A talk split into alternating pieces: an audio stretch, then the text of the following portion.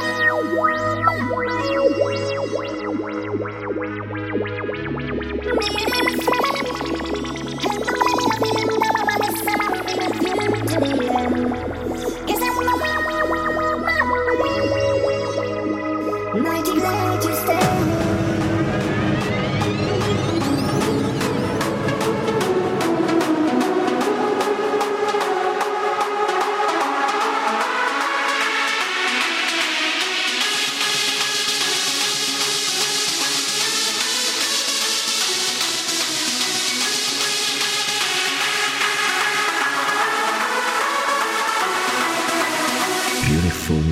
than the breast of a girl.